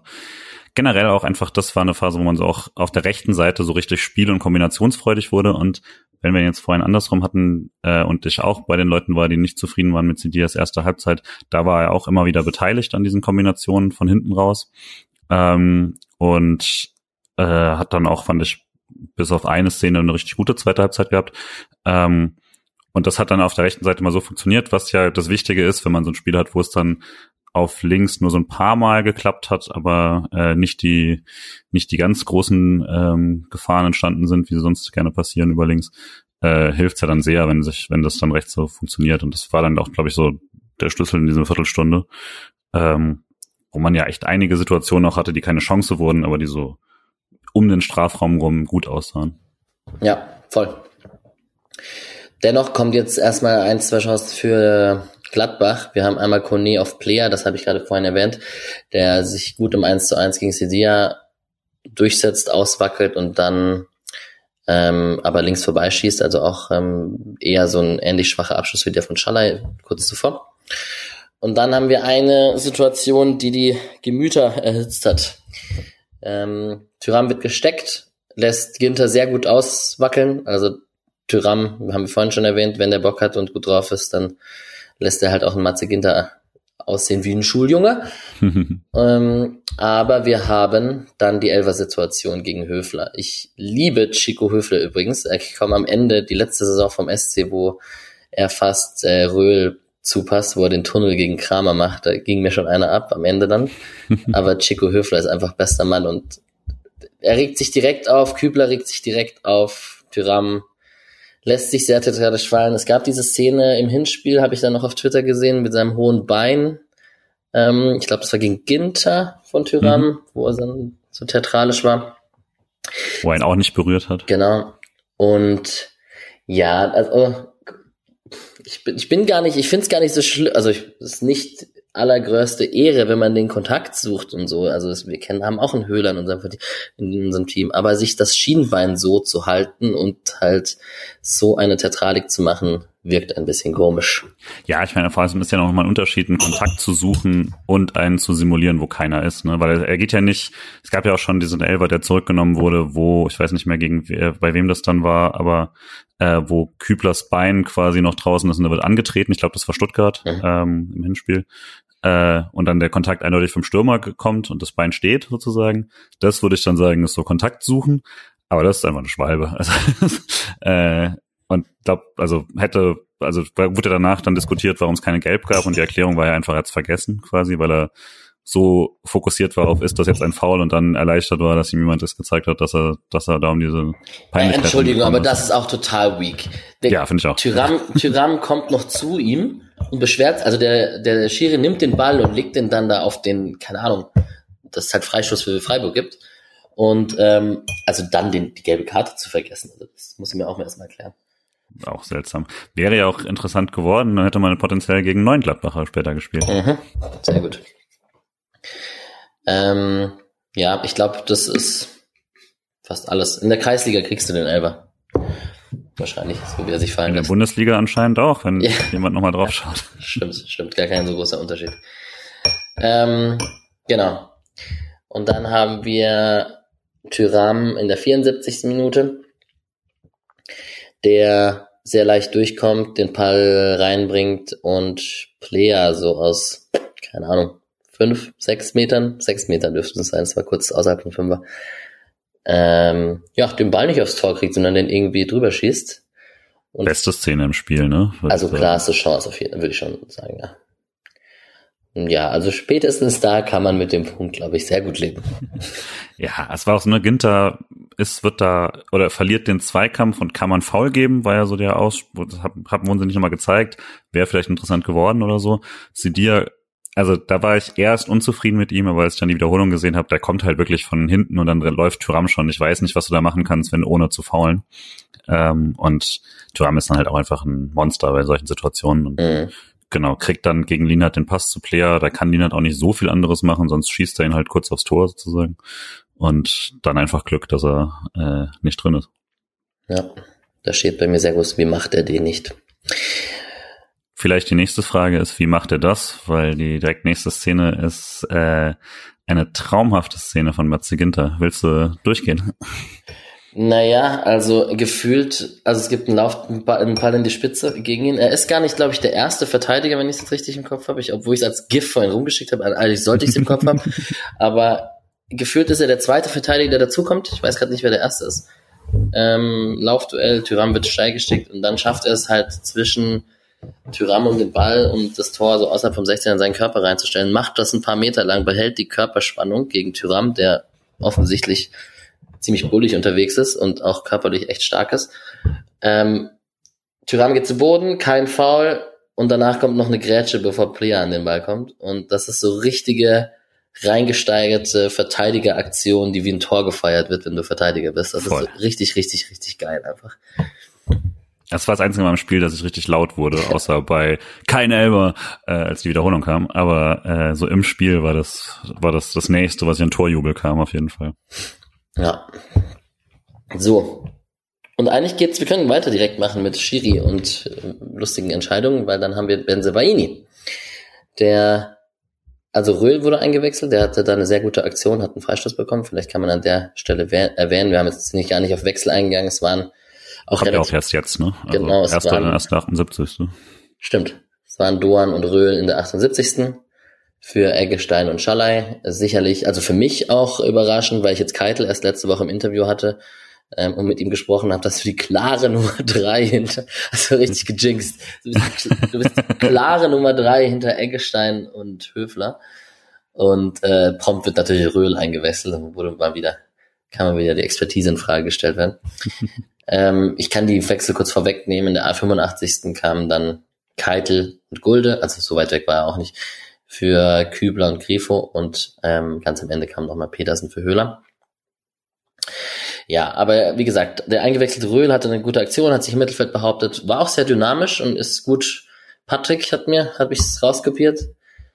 Ähm, nee, habe ich nicht, aber Patrick hat auf jeden Fall Goretzka-like Box-to-Box-Bewegungen ihm attestiert und ich, äh, ob ich mich schon verliebt habe, so als Kreisliga-Mittelfeldspieler und ich fand das schon sehr dynamisch, also war schon sehr cool, also gerne mehr davon. Scheint sich durch die zweite Mannschaft schön rangekämpft zu haben. Und genau, dann gab es eben diese Aktion mit dem Freistoß, Benzabaini regt sich auf, schießt den Ball weg, so. Ist, ist, ist genervt, dass er Gelb dafür gibt, den Ball wegzukicken und applaudiert dann, oder? Das war die Reihenfolge. Ja. Ich weiß nicht, ob es viel dümmer geht. Ähm, nee, also ich meine, ich verstehe so das Ursprungsding, ne, dass, dass, Thuram, dass Thuram sich da bei dem ersten Ding gegen Röhl aufregt oder so, hätte ich mich vermutlich auch. Äh, da wäre es halt interessant gewesen, wenn er schon gelb gehabt hätte und so. Aber seitdem waren dann die Gladbacher halt so richtig auf, auf extrem sauer. Und das Ding danach, wo, wo, wo sich Benzebaini dann so aufregt, finde ich halt eigentlich jetzt nicht kontrovers. Also ja, da wird der Ball gespielt, aber da rotzt er halt Röhl auch volle Kanne um und das muss man abpfeifen. Und dann, dass Benzebaini da jetzt irgendwie das so dumm wegtritt, ist halt einfach blöd. So, das macht man nicht, es gibt gelb. Und, und dann noch so höhnisch zu applaudieren, ist halt, ich weiß nicht, also der rastet ja völlig aus danach auch, also überhaupt nicht verstehen könne, was da passiert ist, anstatt sich über sich selbst zu ärgern oder so. Äh, Einfach super dumm. Farke hat ja auch Geld bekommen in dem Spiel und in der Pressekonferenz hat er gesagt, er ist einfach mit der Gesamtleistung des Schiris unzufrieden und einfach mit der mit dem Fingerspitzengefühl, das nicht vorhandene quasi so. Ähm, obwohl er auch sagt, wir sind selbstkritisch und Benzebaini muss da nicht applaudieren und so weiter, das, das sagt er trotzdem alles. Ich finde generell Ball wegschlagen, gelb oft zu hart. Also ich finde das gar nicht so eine ha äh, schlimme Aktion meistens. Also wenn du den jetzt mit 200 km/h ins Publikum rotzt aus Rust und irgendwie man noch triffst, aber also dann oder oder in die Trainerbank reinballerst oder so, dann keine Frage. Das fand ich jetzt gar nicht so schlimm von Benzebaini, um ehrlich zu sein. Danach zu applaudieren, wenn du die gelbe bekommst, ist halt herzlichen Glückwunsch. Ja, ich hätte, ich sage mal so, hätte das wäre es andersrum passiert, ne? Wenn er applaudiert und und ja. dann kriegt er die, also dafür kriegt er gelb und dann kriegt er den Ball und dann kriegt er die gelb-rot. Dann hätte ich auch gesagt, komm, dann red halt nochmal mit ihm und ja. fertig. Aber wenn du die gelbe schon gegeben hast, dann gibt's überhaupt keine, keinen Weg drum rum mehr. Ähm, ja, also generell ist jetzt dann natürlich schwer zu sagen für mich mit meiner Freiburg-Brille, aber ich habe nicht so ganz verstanden, worüber sich alle so aufregen, weil ich fand es jetzt, ähm, also da waren diese Rödel-Aktion so, das habe ich auch gesehen bei Thuram, da hätte ich auch gesagt, ey, also ähm, lass weiterspielen sozusagen, hätte ich als Gladbacher natürlich auch gefordert. Äh, das war ein 50-50-Ding und dann wäre es ein 3 gegen 2 Situation gewesen für Gladbach, das war schon gut. Ähm, aber die waren halt irgendwie immer teilweise noch sauer wegen dem äh, Elfmeter hatte ich dann auch den Eindruck mhm. und so, wohl, also weil im Stadion weißt du es ja nicht anders, weil es ja nicht gezeigt wird oder so.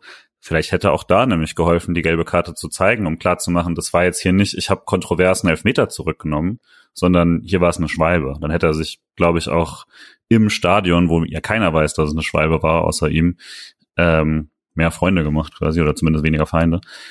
Äh, ansonsten, ich hätte jetzt gar nicht gedacht, dass es das so krass kontrovers war, aber ich habe auch danach bei Gladbach-Fans gelesen, wie sauer die waren und so. Ähm, ich fand da jetzt auch viel davon, wie die Mannschaft reagiert hat, überträgt sich dann und dann fühlt man sich extra un, ungut behandelt oder so. Ich fand es jetzt nicht, dass Freiburg ständig alle Pfiffe bekommen hat. Vielleicht ein bisschen mehr im Vergleich. Ja, Benjamin Brandt ähm, stand wohl ein, zwei Mal im Weg und hat das Spiel nicht unterbrochen. Also Gladbachern äh, Spielern im Weg oder sowas, irgendwas geblockt. Ich glaube, die eine Ja, das war bei Schallei zum Beispiel genau. so, aber das, da schießt halt auch blöd an. Bleib halt weg.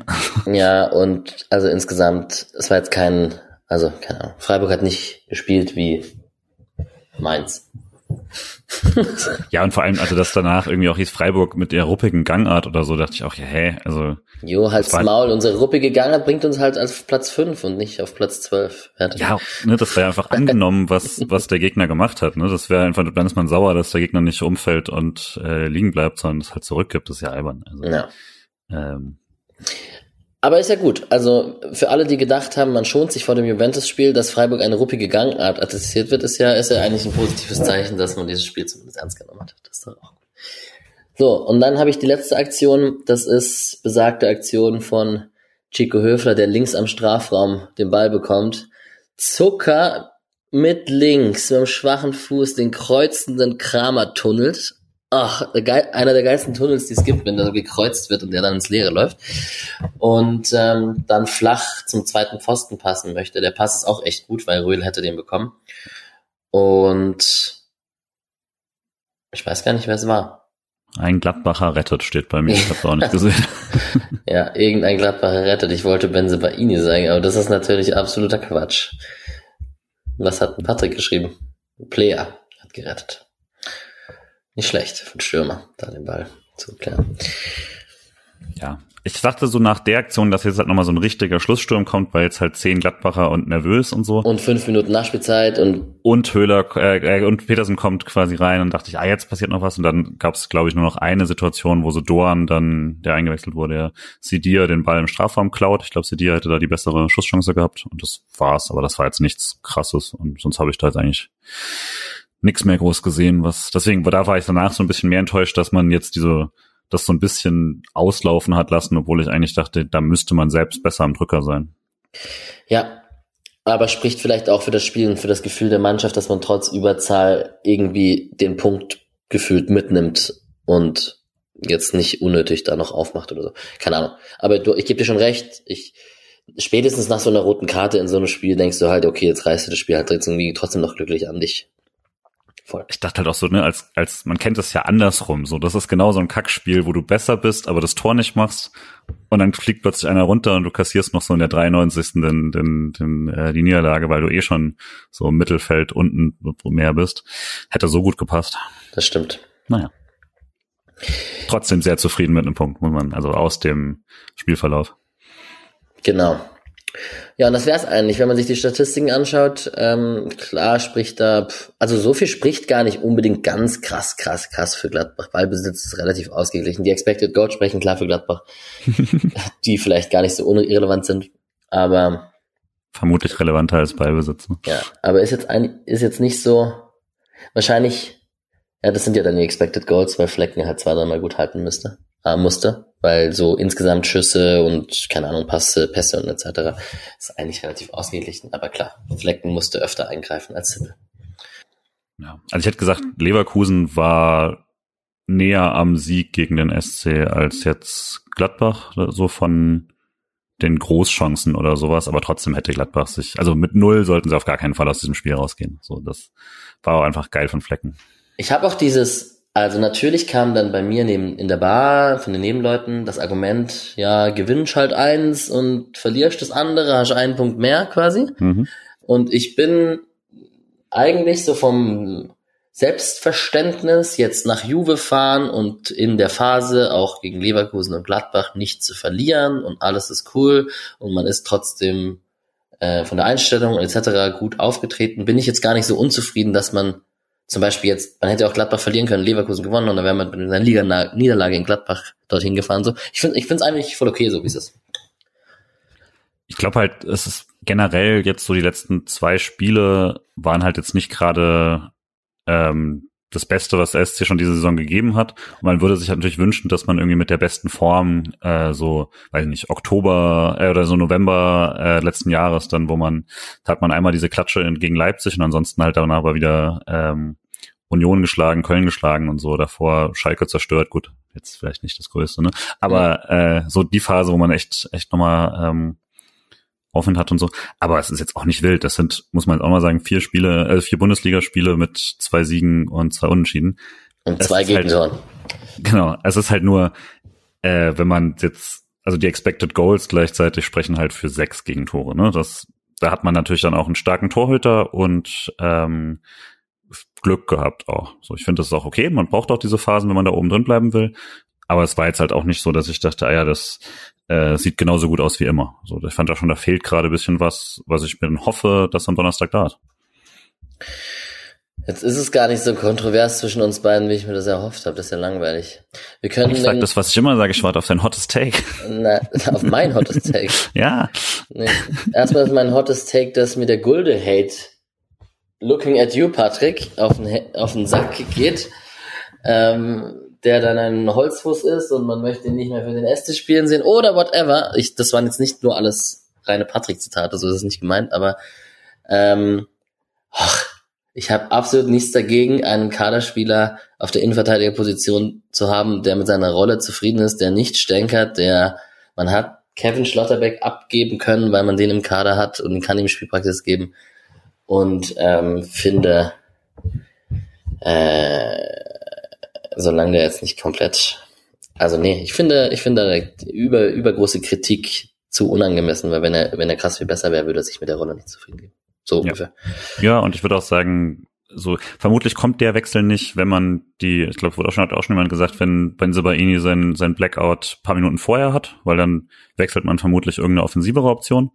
Aber äh, für eine Schlussphase, dass du dann sagen kannst, okay, jetzt ist Sedia wieder Rechtsverteidiger und ähm, dafür bringen wir einen weiteren Verteidiger und so äh, finde ich das voll okay. Ich würde mir jetzt auch nicht wünschen, dass er plötzlich wieder Startspieler wird oder so, äh, weil das allein schon heißen würde, dass sich jemand verletzt. Aber ähm, bin da auch bei dir. Ich würde mir natürlich trotzdem in einigen Situationen wünschen, dass seine eröffnenden Pässe ein wenig höhere Passqualität hätten. Ja, okay. Auf, darauf kann ich mich einigen. Aber das wünsche ich mir bei mir ja auch. Ja, genau, genau. Gut, die Spieler, die eingewechselt wurden, kamen relativ spät. Ich weiß nicht, Röhl haben wir schon erwähnt. Doan ist gerade sicherlich auch nicht, äh, spielt gerade auch nicht die Sterne vom Himmel, wie er das auch schon getan hat.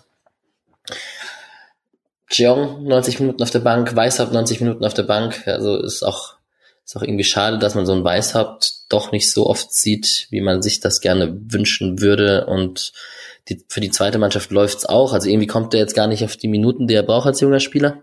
Ja der Schritt kam jetzt nicht so wie bei Kevin Schade, der plötzlich jedes Spiel drin war oder nicht vor seiner Verletzung. Genau. Ähm, vielleicht kann man trotzdem noch ein bisschen über Merlin Röhl, weil ähm, hat für mich jetzt ein bisschen überraschend, dass er quasi schon dann plötzlich dran war, weil es ja dann jetzt öfter die Diskussion war und so, äh, dass er jetzt da in eine engen Situation reingeworfen wurde, ist ja auch ein gewisses Vertrauen ne, auf eine ähm, zentrale Mittelfeldposition. Und kann jetzt gar nicht so richtig sagen. Ich fand einige Sachen nach vorne haben schon so ein, haben das angedeutet, was er, was man in so einen Videos eben vorher gesehen hatte. Das fand ich richtig gut. Und wenn er das Tor macht, natürlich ein unfassbarer Einstand. Gleichzeitig halt auch so ein zwei Situationen, wo er dann durch den Foulpfiff keinen schlimmen Ballverlust hat und so. Das ist natürlich dann äh, gefährlich. Aber ich bin erstmal happy, dass man da eine weitere, ähm, weitere Option jetzt scheinbar hat. Und also gerade weil ja noch mal Diskussion war, muss man irgendwie, hätte, hätte man irgendwie reagieren müssen oder so, finde ich, gerade halt zeigen ja sowas, solche äh, Einsätze dann, warum man es halt, warum man jetzt nicht irgendwie groß überreagiert hat, ähm, auch nicht auf eine Tray-Verletzung, ist nicht seine Position, aber man kann natürlich dann deutlich mehr Flexibilität äh, im Mittelfeld haben und das, das Vorschieben und sowas. Weil, also Keitel für Grifo ist jetzt auch nicht klassischerweise nee, nee, klar. dessen und trotzdem, ähm, ja, also trotzdem hat man damit jetzt wieder eine Möglichkeit und also ich fand schon so körperlich, waren da schon richtig coole Sachen dabei auch. Voll. Wäre natürlich sehr fußballromantisch gewesen, wenn er den da am Ende über die Linie drückt. Ein junger Matze Ginter hat ihn gemacht, sag Ja, ich nur. ja, ja. Röhlmann, du Lappen. Lauf doch schneller rein. Ja. Nee, ansonsten mh, wird's einfach spannend. Wir hatten eine kleine kaderbreite Diskussion jetzt nach den Abgängen von, wer war's denn, also von Schade und Kevin Schlotterbeck und ähm, mit der Verletzung von Trey. Und ähm, ja, wird, wird spannend, wie lange man halt auf drei Hochzeiten tanzt und wie, der, wie man den Kader braucht und ob sich einer verletzt und so. Aber generell ist es ja auch schön, wenn die Jungen Spielzeit bekommen. Und was man vielleicht auch noch sagen kann, auf der Bank sitzt ja trotzdem auch noch zum Beispiel ein Kenneth Schmidt, ähm, der dann für die Innenverteidigung auch noch interessant wird und da auch noch mal Möglichkeiten gibt, wenn es da jetzt Formschwächen gibt und ähnliches. Ähm, Genau. daher, also ich finde es schon immer noch ziemlich gut, was man da von der Bank bringen kann. Auf jeden Fall. So. Spieler des Spiels. Bei Misha weiß ich's auswendig. Da war es Flecken. Bei Patrick muss ich kurz nachschauen, während du drüber nachdenkst und erzählst, warum. Also ich glaube nämlich, wenn du jetzt nicht was anderes hast, haben wir alle Flecken, weil ich meine, äh, Patrick hatte auch Flecken und äh, ich auf jeden Fall auch, weil die, also ja, Patrick auch Flecken und äh, also ich für mich auch schwer, jemand anderen zu nehmen nach den äh, sehr, sehr guten Aktionen, die Freiburg da im Spiel gehalten haben. Können uns keine Kontroverse wünschen und dann viermal Flecken sagen. Von daher sage ich natürlich Matze Ginter nach seiner, es war nicht seine einzige schlechte, äh, gute Aktion, aber nach seiner Aktion dagegen Thuram und Player, ähm, einfach nur, um auch nicht den gleichen Namen zu sagen. Mhm. Ich fand aber auch, ich habe ja schon auf ihn extra geachtet, weil sein Comeback-Spiel sozusagen in Gladbach war Stimmt, und Ah, stimmt, auch noch beim Comeback-Spiel so eine Aktion. Ja. Also und äh, ich dachte nämlich am Anfang, so die ersten 15 Minuten, ohne dass jetzt krass was schiefgegangen wäre, habe ich ein paar Mal gedacht, huch, das, das sah gar nicht so dominant aus, wie es bei äh, Matze Ginter sonst aussieht. Und äh, war kurz, als ich das als erstes Mal mir auch notiert habe, hm, ist das doch, also ist er irgendwie nervös oder so, seitdem war er eine, eine absolute Wand. Von daher äh, muss ich einfach öfter mal in meinem Notizen meckern und dann läuft das nämlich auch. Weil zur Halbzeit habe ich auch über Sedia gemeckert und ich fand ihn dann sehr gut in der zweiten. Sehr gut. Also Gut. musst du mich meckern lassen, ist was ich sage. Ja, ja, ich lass dich, ich lass dich meckern. Ich bin äh, nur, ich weiß nicht, manchmal weniger kritisch bei der einen oder anderen Sache. Naja. Ist doch, Junge Menschen müssen noch Fehler machen dürfen. das ist korrekt. Das ist korrekt. Nee, was war dein Lieblingszitat? Manche Sachen dürfen auch einfach mal scheiße sein, Alex. Und ich so, ja, das ist okay, aber er hat doch Potenzial, lass ihn doch mal in Ruhe. Das habe ich aber nicht zum Spieler Nein, gesagt. nein, nein, nein, nein, nein, nein. Aber Würde ich nie sagen. nein, das hast du, glaube ich, bei der Auslosung gegen Bayern gesagt. Genau. Ja. Das ist schon was anderes. Nein, und dann sage ich halt, dann klatschen wir die halt. Dann, ja, ist egal. Wenn wir sie klatschen, gebe ich dir absolut. Ja, ja, alles gut. Okay, ich würde das Spiel zumachen. Wir haben, ich gucke mal auf mein Ding, was da jetzt noch als nächstes kommt. Wir haben äh, auf meiner Liste, wir haben E-Sport schon besprochen, Leki und Sai haben wir auch schon besprochen. Nicht schlecht, wir können direkt zur Bundesliga gehen, tatsächlich. Und ähm, über den Spieltag einmal kurz quatschen. Ich kann mal kurz die Tabelle erzählen, weil die Tabelle ist jetzt sehr spannend geworden auf beiden Seiten, weil wir haben tatsächlich einen punktgleichen Meisterschaftskampf und vier Mannschaften mit der gleichen Punktzahl am Tabellenende plus Härte ein Punkt mehr. Das ist schon ziemlich crazy. Also über Spannung kann sich die Bundesliga nicht beschweren momentan. Ja. Ist ein bisschen, also relativ schnell jetzt wieder zu dem Zweikampf geworden, den man sich quasi im Idealfall sozusagen für eine spannende Bundesliga-Meisterschaft äh, erwartet hat, dafür, dass es vor kurzem ja dann noch mit Union dabei war und wir sogar noch vor gar nicht so langer Zeit und so und Leipzig. Äh, das hat sich jetzt relativ schnell wieder erledigt, aber dieser Dortmunder Höhenflug rettet das natürlich dann für alle gerade, dass äh, Bayern Dortmund interessant wird. Ja. Ich hätte null gedacht, dass Dortmund da nochmal so zurückkommt nach der Hinrunde. Nee, Bin ich auch nicht. Überrascht. Ich habe Ausschnitte vom Spiel gegen Hoffenheim gesehen und ich habe vor allem halt auch Dortmund gegen Leipzig gesehen und die müssen da auch nicht immer mit der Punktzahl aus den Spielen rausgehen, die sie gerade Null. bekommen haben. Also die haben, klar haben die eine gute Phase und einen fantastischen Julian Brandt und, und so weiter. Also es läuft gerade, aber die Ergebnisse laufen ihnen halt gerade auch komplett rein. Ja, also ich würde auch schon sagen, die ersten zwei Spiele im Jahr, dieses Mainz und Leverkusen, das hätte nie im Leben sind das sechs Punkte. Da kannst du nicht mal, also da kannst du mal blöd andersrum laufen oder so. Aber das nehmen sie, also Augsburg war ja auch noch mit dabei. Aber das nehmen also ich glaube so dieser, das war das klassische eher andersrum. Ne, es läuft ergebnistechnisch gut und dann lässt du dich selber davon so ein bisschen anstecken und dann kommt auch einmal die Achtung Mentalität äh, Diskussion dann halt auch wieder äh, andersrum auf bei Dortmund und ja, da läuft gerade einfach sehr viel von selbst, ist ja auch nicht schlecht für die. Ähm, wenn die jetzt auch noch Chelsea schlagen, dann Du meinst, du meinst, die Ergebnisse haben sich den Leistungen angepasst und nicht, äh, dass es andersrum oft so passiert, wenn es schlecht läuft. Macht das Sinn, was ich gerade gesagt habe? Ich glaube schon. Ich glaube, die Leistungen, also ich würde Nein, sagen, im Nachhinein haben sich die Leistungen den Ergebnissen angepasst. ja, ja, aber du gewinnst dann halt auch mal so ein Spiel. Bayern-Dusel wollte ich eigentlich übersetzen. Super passen natürlich, wenn sie jetzt morgen Chelsea raushauen und dann das Revierderby verlieren. Ne? Ja, genau. Können auch das 2-2 gegen Leipzig übrigens in der Endphase kassieren. Mhm. Ähm, bin ich gegen Leipzig nicht böse drum, dass sie es gewonnen haben. Gut für uns. Genau. Wir haben, was sind denn noch andere interessante Spiele? Hoffenheim hat wieder verloren. Hoffenheim ist da wirklich drin im Abstiegskampf. Wir können mal den Abstiegskampf so fun. kurz aufmachen. Es ist wirklich sehr fun. Ich äh, dachte, Matarazzo ist krasser. Keine Ahnung, woran es liegt. Vielleicht ist er auch krasser und Hoffenheim ist aber schlecht. Wir können es auch so rum sagen. Aber dieser Abstiegskampf macht jetzt schon sehr viel Spaß. Schalke gewinnt 2-0 gegen Bochum, Riemann nicht ganz unverschuldet und Revierderby und crazy. Ich freue mich, dass Schalke da wieder mitmischt.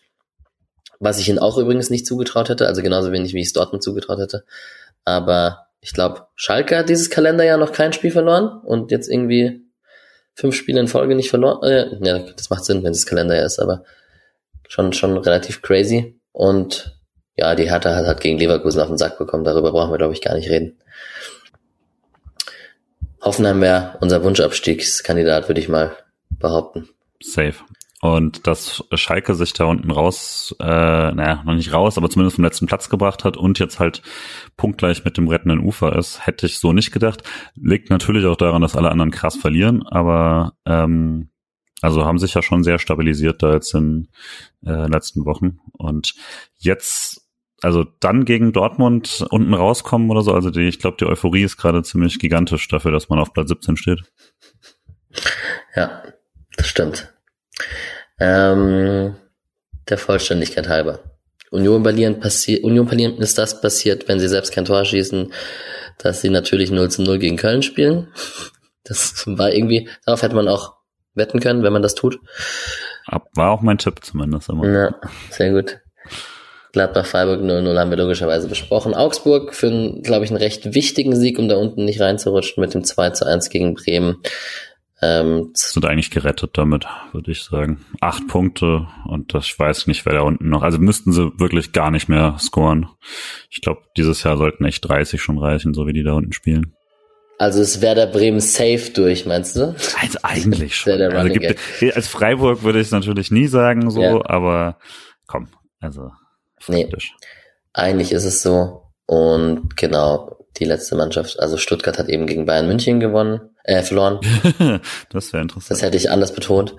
Ähm, genau, haben verloren Bayern mit Arbeitssieg spät im Anschlusstreffer, also ähm, da gewonnen. Und Wolfsburg-Frankfurt als letztes Spiel 2 zu 2.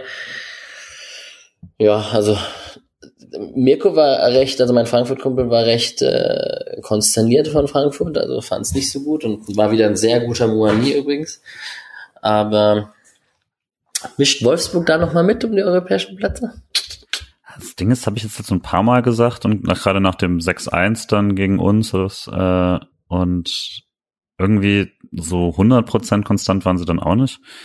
Ich meine, wir haben immer noch acht Punkte auf die, das ist erstmal mir das Wichtigste. Ja. Ähm, Crazy, dass Mainz jetzt siebte.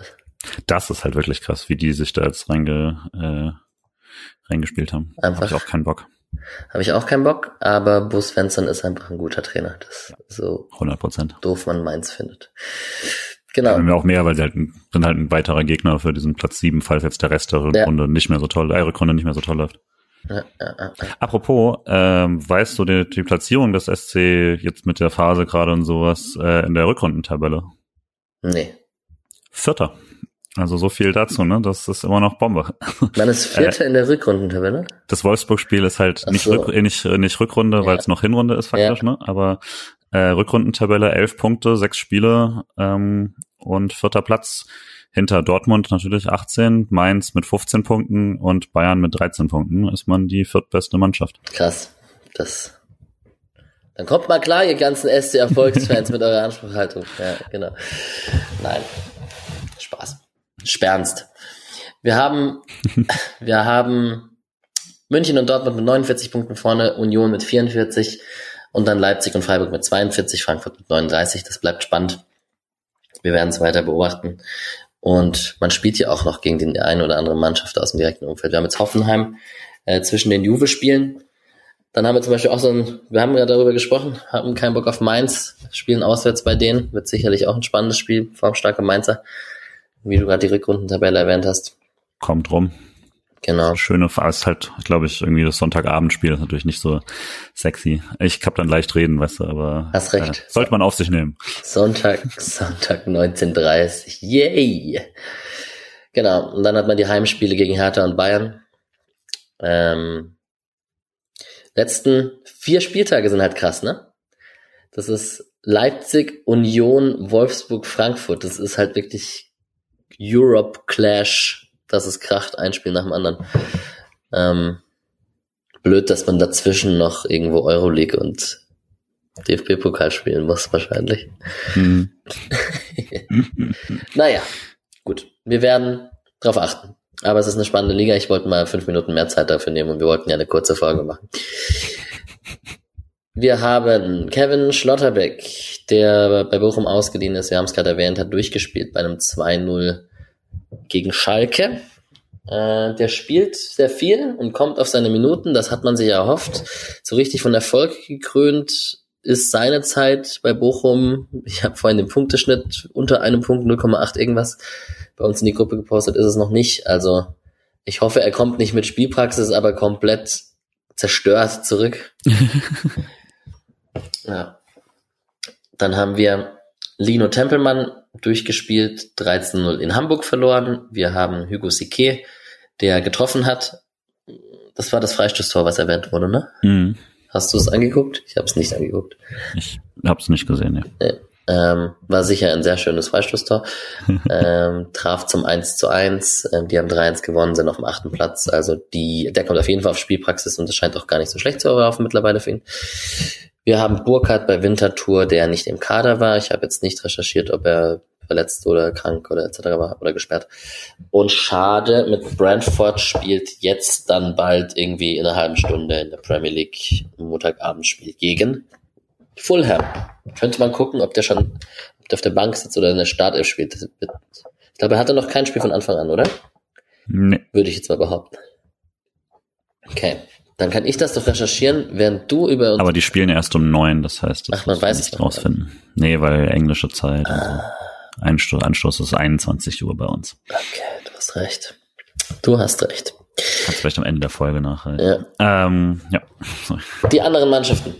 Ähm, und du warst bei der 4 zu 1 Niederlage der Frauen gegen Eintracht Frankfurt und kannst ja mal so ein bisschen erzählen, wie es war. Und die Frage ist, also jetzt hat man, das war wahrscheinlich das Spiel, wo man, wenn man was gerissen hätte, nochmal oben mit was mitwirken hätte können und jetzt ist man wahrscheinlich raus. Äh, ja, genau. Also es war so gegen Frankfurt dann nochmal die Chance, so wirklich äh, an die Champions League Plätze ranzukommen, weil äh, Frankfurt aktuell Dritter und man zu dem Zeitpunkt realistisch davon ausgehen konnte, dass Hoffenheim verlieren wird, weil die gegen die noch äh, ungeschlagenen äh, Wolfsburgerinnen spielen, also ungeschlagen und äh, noch ohne Unentschieden. Also haben bisher alles gewonnen, was ging. Ähm, und hat dann beides nicht so richtig geklappt. Also ich war da, also vielleicht zur Vorgeschichte des Spiels, die haben ja unter der Woche, haben die SC-Frauen mit 4-0 Jena aus dem Pokal geschmissen, beziehungsweise 0-4 in Jena und mussten drei Tage später schon wieder ran in der Liga. Das ist natürlich eine harte Taktung. Ähm, aber ich war dann mit im Stadion äh, im Brentano-Parat in Frankfurt, äh, hab da Jonas getroffen, der ja schon öfter mit war. Ähm, und ja, war kalt und es gab Bahnstreik und dafür war es echt gut besucht, äh, muss ich sagen. Gab warmen Äppler, was Gutes. Äh, Sehr nice. Gab lange Schlangen, was äh, Schlechtes. Und äh, ja, ansonsten von der Ausstellung vom SC war es, glaube ich, ohne große Überraschung. Nuding im Tor und Kajikshi jetzt wieder zurück auf der Bank zumindest. Ähm, aber Frankfurt war von Anfang an eigentlich ziemlich klar besser äh, Nuding einmal so im 1 gegen 1 gerettet gegen Dunst. Die waren einfach deutlich schneller und hatten gleichzeitig halt im so im zentralen Mittelfeld oft den, die Ballgewinne, um so dann äh, direkt einen schnellen Vorstoß machen zu können. Also wenn du halt 40, 50 Meter vom Tor in der Mitte einen Ball eroberst und nicht direkt jemand da ist, um dir auf die Füße zu stehen, dann kannst du natürlich deutlich besser Leute schicken. Und das hat ein paar Mal geklappt. Äh, Henshaw hat dann so eine Flanke geschlagen, beim SC noch als Aschauer gespielt. Ähm, und Nuding kam so raus und sah nicht gut aus und der Ball rutscht an allen vorbei und dann springt er irgendwie vom Knie von Minge ins eigene Tor. Das war dann sehr nervig, weil wenn du halt so in Rückstand gehst, dann äh, wird es extra schwer auswärts und ja, ähm, dann durch mehrere Aufbaufehler noch so krasse Chancen von Frankfurt. Und dann war es auf jeden Fall verdient, dass Frankfurt vorne war zur Halbzeit. So die letzten Viertelstunde, 20 Minuten war Freiburg eigentlich wieder ganz gut drin, aber hat halt sich keine Chancen rausgespielt. Ähm, und Frankfurt dann halt, weiß nicht, die haben jetzt nicht so dieses Wolfsburg oder Frankfurt äh, oder Bayern Ding, dass sie einen dann irgendwie tot pressen oder sowas, aber ja. sie die haben es halt fast schon ausgekontert und das sich auswärts gegen eine Spitzenmannschaft auskontern lassen, ist halt so ein bisschen, ja, bisschen naiv vielleicht.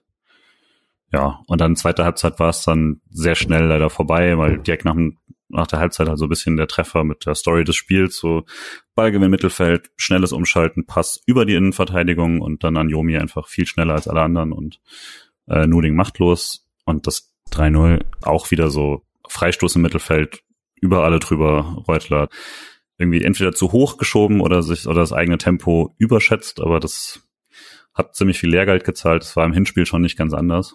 Äh, Kayikshi kam dann rein in der 80. und hat direkt getroffen per Kopf. Das war ziemlich gut, aber dann nochmal so ein Tor von Wamser zum 4-1 und dann war es auch durch. Damit so Champions League ist, glaube ich, abgehakt. Das muss man jetzt nicht mehr groß diskutieren. Und Hoffenheim schlägt dann tatsächlich die, äh, Wolfsburg, womit man jetzt so auch vier Punkte weg von denen ist. Jetzt ist man eben vier hinter Hoffenheim, sechs vor Leverkusen. Und mal gucken, was sich da jetzt noch groß verändert in der Konstellation. Aber ich glaube, so fünf beste Mannschaft passt doch aktuell ganz gut. Aber es ist halt auch noch eine sehr junge Mannschaft. Die haben ja, haben sie ja gerade alle erst verlängert und so, da passiert das dann. Ähm, und mal schauen. Äh, bin immer noch sehr optimistisch mit der Theresa Merck-Ära. Mhm. Und was man ja vielleicht noch als letztes erwähnen kann, äh, am Sonntag wurde äh, DFB-Pokal ausgelost und die bekannte Energy Drink Marke aus Leipzig äh, als Gegner gezogen. Ähm, im Pokalhalbfinale in Leipzig leider, aber trotzdem sonst ein sehr gutes Los, weil damit schalten sich Wolfsburg und Bayern, schaltet sich einer aus. Und dann hätte man jetzt die Chance, gegen den Zweitligisten ins Pokalfinale einzuziehen zum zweiten Mal. Und Leipzig ist halt ein krasser Zweitligist, die haben Frankfurt rausgeschmissen und Essen rausgeschmissen, aber ist trotzdem noch ein Zweitligist, also ist deutlich besser als Bayern und Wolfsburg ziehen. Ja. Und jetzt Pokalfinale kommen, äh, der das ist schon eine krasse Chance natürlich. Und in einem Spiel ist immer alles drin. So. Ähm, das Spiel in Leipzig ist am 15.04. und äh, dann am 16.05. quasi ist dann das äh, Pokalfinale. Okay, das macht doch mehr Sinn bis Mitte Mai. Ähm, Nächstes Ligaspiel ist jetzt am Sonntag in Essen. Alright. Genau, dann, ja, also es wird jetzt nicht so viel Trubel sein wie beim Männerfinale, aber es ist natürlich trotzdem für den SC Freiburg eine nice äh, Sache, wenn die Frauen ins Pokalfinale kommen. Letztes Mal war auch echt, echt krass. Also kamen ja echt viele Freiburger mit. Ich denke mal, dieses Mal werden es noch viel mehr, weil sich da nochmal deutlich verbessert hat dieses Jahr. Aber das war 2018 schon krass, auch wenn man dieses Stadion komplett übernommen hat mit den Freiburgern, die da waren. Sehr gut. Wir hoffen aufs Beste. Und natürlich, vielleicht können sie ja Leipzig äh, kaputt machen. So als kleine Revanche. So, liebe Grüße gehen raus an Nick. Yannick Engelhardt hat die zweite Mannschaft von Dortmund abgeschossen mit seinem 1 zu 0, was auch gereicht hat. Also Freiburg 2, 1 zu 0 gewonnen. Ist damit als Statement wirklich jetzt die klar beste Zweitvertretung im deutschen Profifußball. Das waren sie auch davor schon, aber ist ja auch nicht schlecht, das nochmal so zu untermalen, weil Dortmund ist ja so die einzige Zweitvertretung, die in der dritten Liga spielt, mit Freiburg zusammen. Ähm, ja, wir haben schon drüber gewitzelt. Wir waren schon immer dafür, dass Zweitmann, Zweitvertretungen in die zweite Bundesliga aufsteigen können. Dem ist nicht der Fall. Aber es ist ja trotzdem nicht schlecht, dass die zweite Mannschaft echt so krass gut spielt und das ist echt ein dickes Pfund, was die da abliefern. Ähm, Hast du was gesehen? Gar nichts. Gut, dann müssen wir uns an der Stelle, äh, müssen wir euch leider vertrösten. Das Update zu den Frauen sehr detailliert und ausführlich. Vielen Dank nochmal. Aber an der Stelle müssen wir dann einfach sagen, die machen Spaß. Janik Engelhardt ist ein geiler Kicker. Und ähm, die sind jetzt einfach ganz gut locker Zweiter in der dritten Liga. Das ist schon einfach völlig irre. Ja. Also, naja.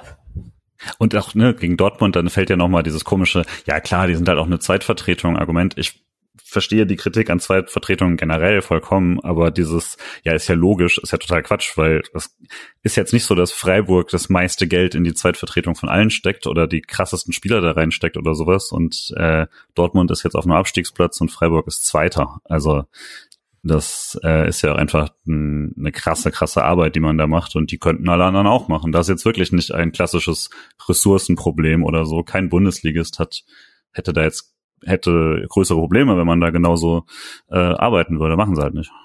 Sollen sie halt mal besser werden. Wäre ein interessantes Thema für eine Sonder... Also ich, Gehaltsstrukturen, Zweitvertretung, absolut gar keine Ahnung, natürlich nicht. These ist halt, dass die Durchlässigkeit in Freiburg sehr gut ist und dass man halt in irgendeiner, in irgendeiner Pressekonferenz, in irgendeinem Interview wurde Streich mal erwähnt, dass sie am Tag nach dem Spiel äh, Ergänzungsabschlusstraining machen und halt mit Spielern aus der zweiten Mannschaft auffüllen für die Spieler, die halt nicht lange zum Einsatz kamen am Tag davor. Und ich glaube, das ist, also ich glaube nicht, dass diese zwei Mannschaften nichts miteinander zu tun haben, so quasi, sondern die, die, die gehen auch schon zusammen essen und die Trainer reden viel miteinander und ich glaube, das ist in Freiburg halt erfahrungsgemäß mit der Freiburger Fußballschule etc. einfach einfach. Julian Schuster ist kein Alibi-Verbindungstrainer genau, genau. oder so, den es vielleicht woanders gibt, sondern ist sehr, sehr erkennbar Teil dieses Trainerteams und hat da eine integrale Aufgabe und so. Das Korrekt. ist halt einfach was anderes. Genau. Ja, das ist ein Pfund, mit dem man, also ich spiele jetzt am Sonntag in Ingolstadt, diese zweite Mannschaft ist ein Pfund, mit dem man eventuell den Abstieg der U19 etwas kaschieren kann. Ähm, die haben zwar am Samstag 2 zu 1 gegen Bayern München gewonnen, anscheinend waren da ganz schön viele Zuschauer da mit 700 Leuten, aber der Klassenerhalt ist eigentlich nur noch theoretisch möglich. Man müsste irgendwie gewinnen. Ich weiß nicht, wer verlieren müsste, aber man müsste einfach noch eine Tordifferenz noch aufholen von irgendwie 15, glaube ich. Noch. Ja, okay. Also die U19 wird nächstes Jahr wahrscheinlich keine A-Junioren-Bundesliga mehr spielen. Das ist sehr schade. Aber wie gesagt, vielleicht kriegt man das schnell überbrückt kann mit dem jüngeren Jahrgang direkt den Angriff Aufstieg äh, annehmen und sehr talentierte, sehr, sehr talentierte Spieler haben halt in Freiburg die Möglichkeit, auch nächstes Jahr 100%ig ein Jahr lang in der dritten Liga zu spielen, was halt einfach nice ist. So, und jetzt haben wir am Anfang schon lange über Juventus gesprochen. Wir kommen natürlich auf unsere anderthalb Stunden, wenn ich auf die Zeit schaue. Ähm, alle fahren mit, habe ich schon erwähnt. Ähm, Gregoritsch wird spannend, ob er spielen kann oder nicht. Ich glaube nicht, dass groß rotiert wird. Ähm, es wird spannend, wie man es taktisch angeht und wie man dementsprechend aufstellt. Turin, hast du das Spiel gegen Rom angeguckt? Weil du, du Teile, ja. Ja, die hatten das Turin-Derby gewonnen, 4 zu 2 und haben dann jetzt gegen Rom 1 zu 0 verloren. Was war zu sagen zum Rom-Spiel? Ja, also nur generell fand ich so, ich weiß nicht, ob wie, wie repräsentativ das dann für alles ist, aber so die, ich habe mir dann Sachen von dem Turin-Spiel und dem Rom-Spiel auch angeschaut und fand auffällig, dass sie halt schon wirklich sehr, sehr viel über, über Außen und Flanken und so probiert haben. Ähm, Kostet und, halt. Ja, genau, das war gut, da hätte man halt sich vorher denken können. Ich hätte gedacht, Juve ist quasi größer als Kostic, aber ne. Äh. Und dass sie zumindest jetzt kein krasses, irgendwie komplettes Teampressing oder sowas machen, sondern das Abwehr wirklich sehr klassisch italienisch quasi ähm, äh, da, da äh, geblieben ist und äh, wenn dann das die Aufgabe des Rest des Teams war und so. Äh, denke also einfach das ist gar nicht so schlecht, weil Freiburg ja jetzt auch keine Mannschaft ist, die sich ständig hinter Ketten kombiniert oder sowas, sondern ähm, rausrücken, variabel sein, äh, Überzahlen herstellen und so. Das sind ja eigentlich alles Sachen, die man gegen sowas ganz machen kann. Würde mir halt wünschen, dass dann so Gregoritsch fit ist, auch einfach, dass man neben dem Zweifel hohen Ball, wenn man angelaufen wird, dazu dann auch noch sowas eben wie diese schönen Weiterleitungen, die er so gut machen kann, äh, im Repertoire hat. Kann Höhler auch, aber ich glaube, Gregoritsch hat da nochmal so einen bestimmten äh, Punch, den ich da sehr gerne hätte.